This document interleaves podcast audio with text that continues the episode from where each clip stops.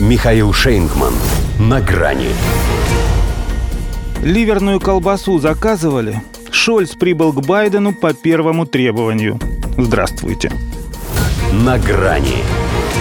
Не Гельмут, конечно, Коль, которого Джо Байден встречал на саммите G7 через 4 года после его смерти. Они к нему как раз вместе с Франсуа Митераном приходили.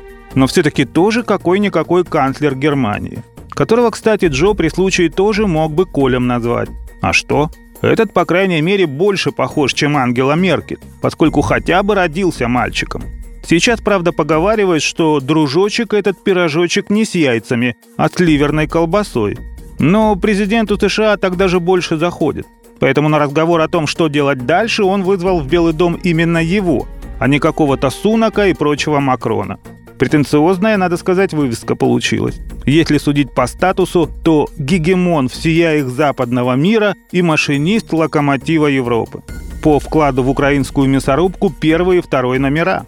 Правда, по сути, старый злобный маразматик, да набитый всякой русофобской дрянью и продавленный до неприличия тюфяк. Так себе, иными словами, альтернатива главному политическому событию, возможно, совсем не только года. Тоже поди под впечатлением от интервью лучшего журналиста Соединенных Штатов с лучшим лидером государства на Земле.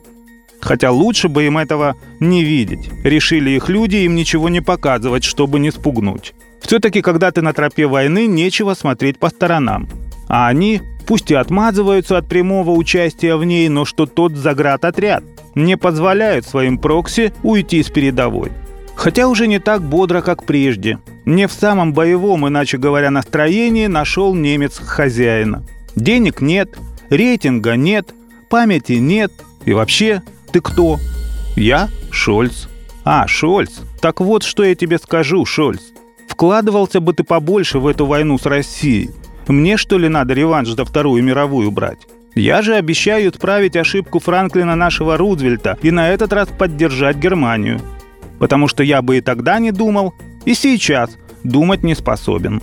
Дальнейшее их шушуканье в общих чертах можно передать, даже не зная деталей и подробностей. Что-то я очкую, Джозеф, да и не вывожу я в одного эту гребаную Украину. Да ты успокойся, я тебе говорю. Все самое ценное, что у тебя было, я забрал себе. Что не смог, разрушил. Так что тебе уже нечего терять, поэтому надо, Олаф, надо. Ну хочешь, я ради тебя снова северные потоки взорву? Все равно ведь кроме Путина никто не догадался, что это я. А смысл? В прошлый раз ты только после этого стал как шелковый. Глядишь, и сейчас на поставки таурусов отважишься. Так было или нет, но заранее все понимали, что покинет ливерная колбаса Белый дом с тем же глупым и пустым выражением лица, с каким она когда-то встретила угрозу его хозяина уничтожить Нордстрим. Ибо другого лица у него для вас нет.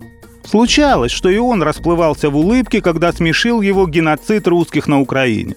Но при всей своей русофобской браваде даже это существо уже понимает, что поводов для веселья – мы его лишим.